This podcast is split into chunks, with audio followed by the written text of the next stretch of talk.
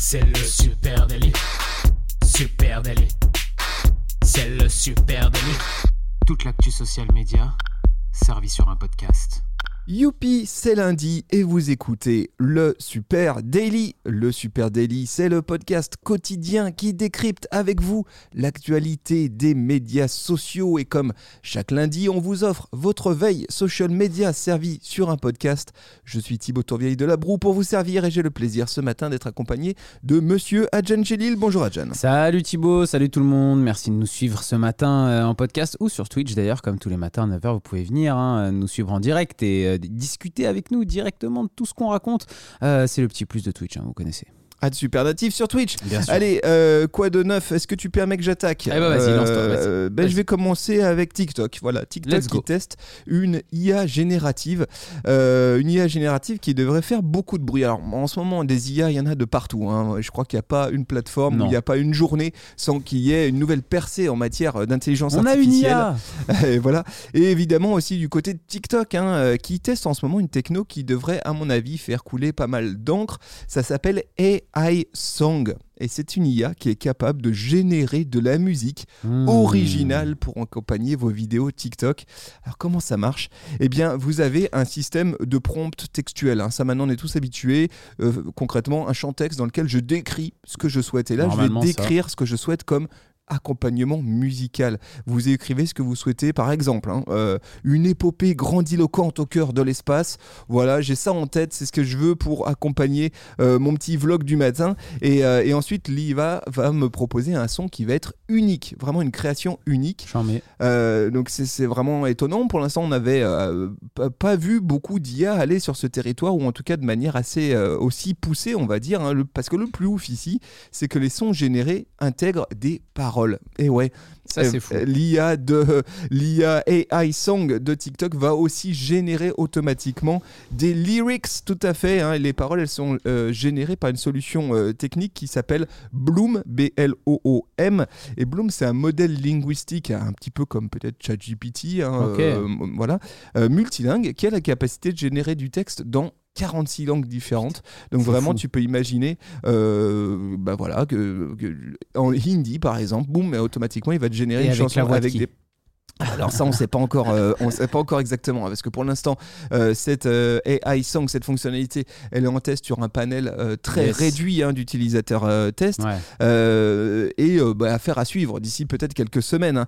Si c'est étendu au profil professionnel, bah, moi j'ai pas pu m'empêcher de me dire que ça pouvait être une très bonne idée parce que ça pourrait permettre à ces comptes qui ont des restrictions en matière de droit d'auteur bah, de passer outre et de pouvoir accompagner leur création vidéo de contenus euh, sonores originaux uniques et surtout euh, qui euh, respectent euh, a priori euh, totalement les droits d'auteur.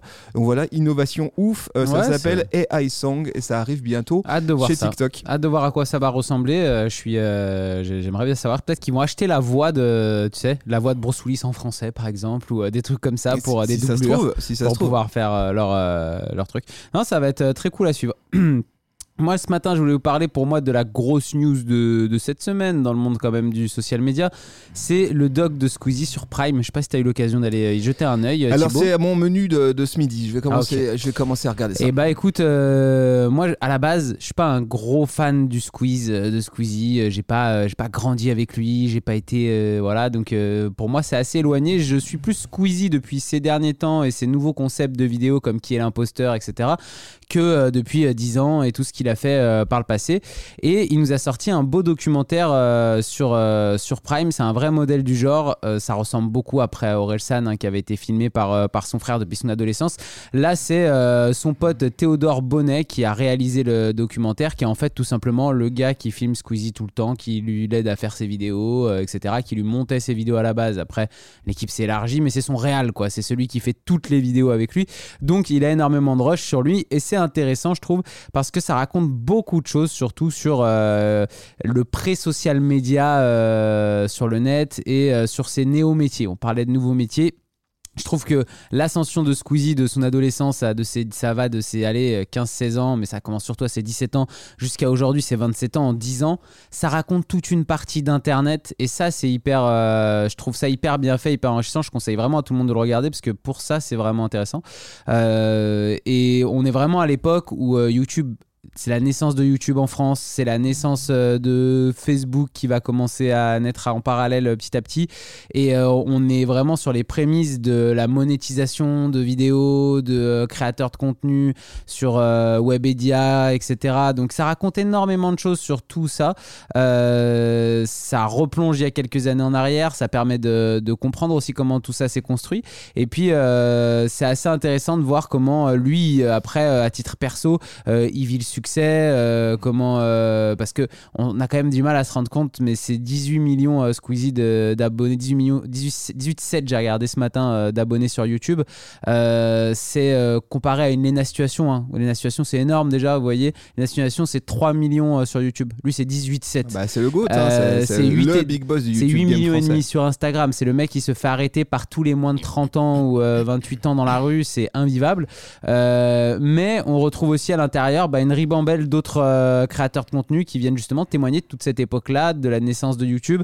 On retrouve euh, bah, McFly et Carlito, on retrouve Mister V, on retrouve Hugo Décrypte aussi. Euh, et vous découvrez d'ailleurs que Hugo Décrypte peut avoir des émotions dans cette vidéo, ce qui est, assez exceptionnel.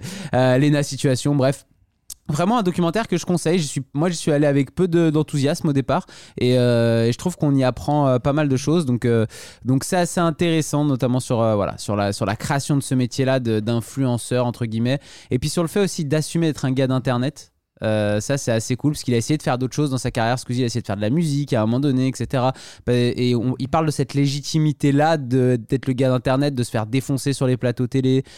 Et ça rejoint aussi une prédiction que tu as faite dans les prédictions social media, c'est qu'on voit aussi très bien à l'intérieur du documentaire comment Squeezie, plus vite que tous les autres créateurs de contenu en ligne, a compris qu'il fallait sortir de sa chambre et aller rencontrer euh, les gens en vrai et créer des choses en vrai.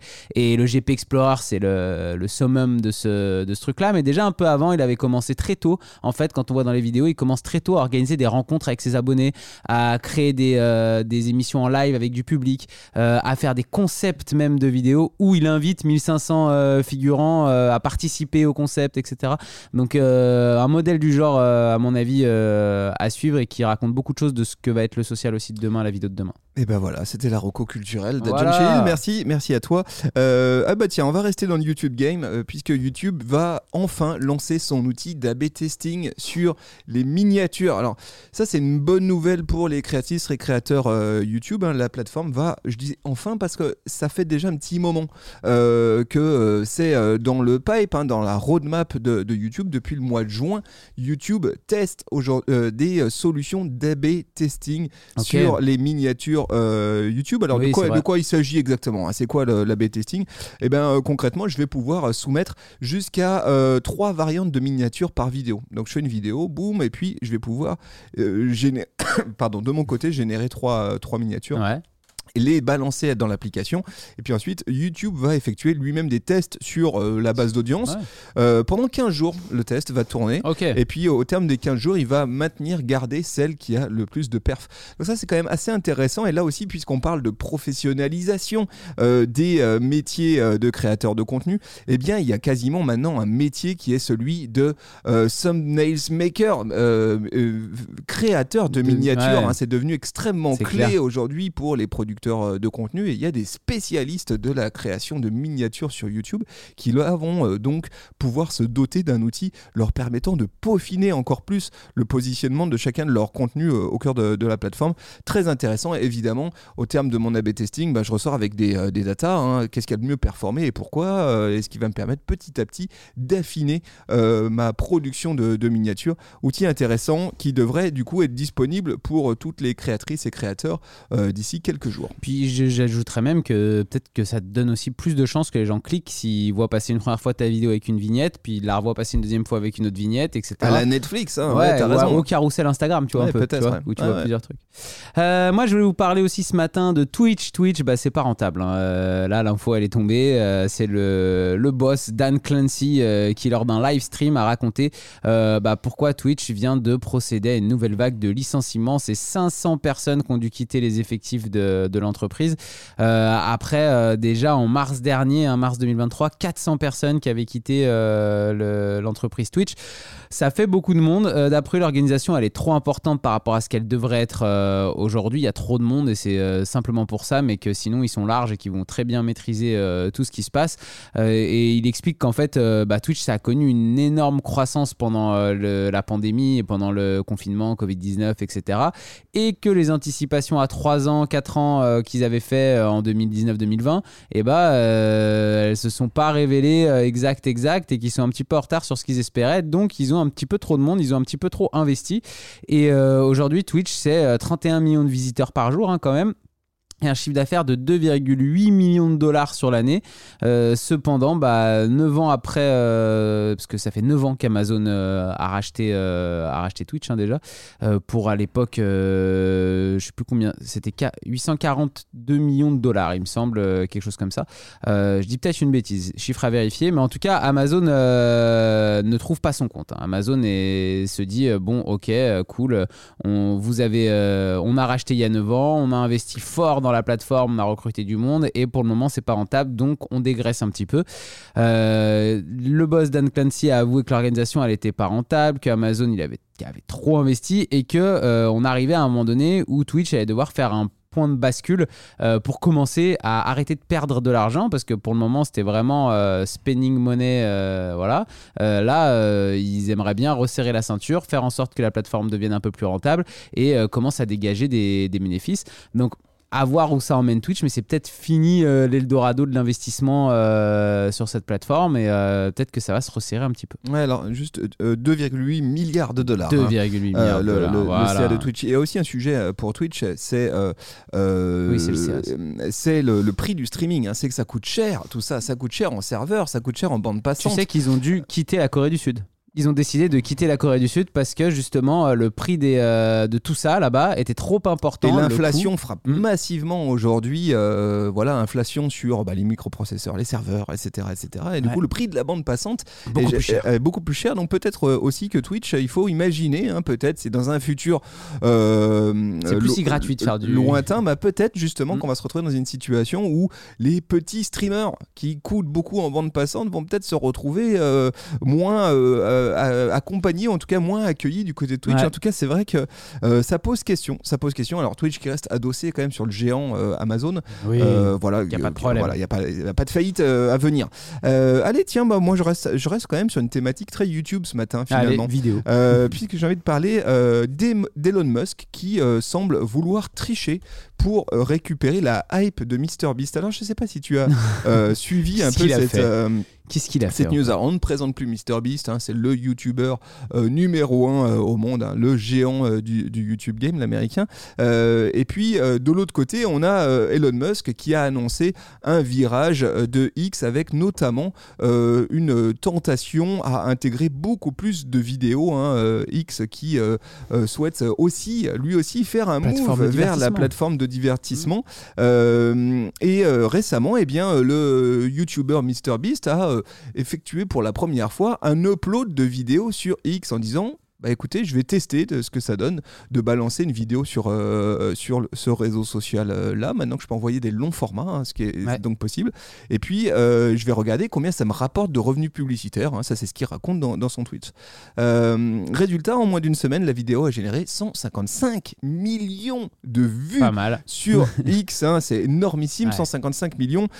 Concrètement, ce sont des performances bien au-dessus de ce que fait le YouTuber aujourd'hui sur, sur YouTube. Ça représente à peu près un mois euh, euh, de, de vues sur, euh, sur YouTube. Ça, ça a été généré, euh, 155 millions ont été générés en une semaine du côté de X. Donc on se dit, ok, plateforme miracle Ouais. pour les créatrices et créateurs de contenu.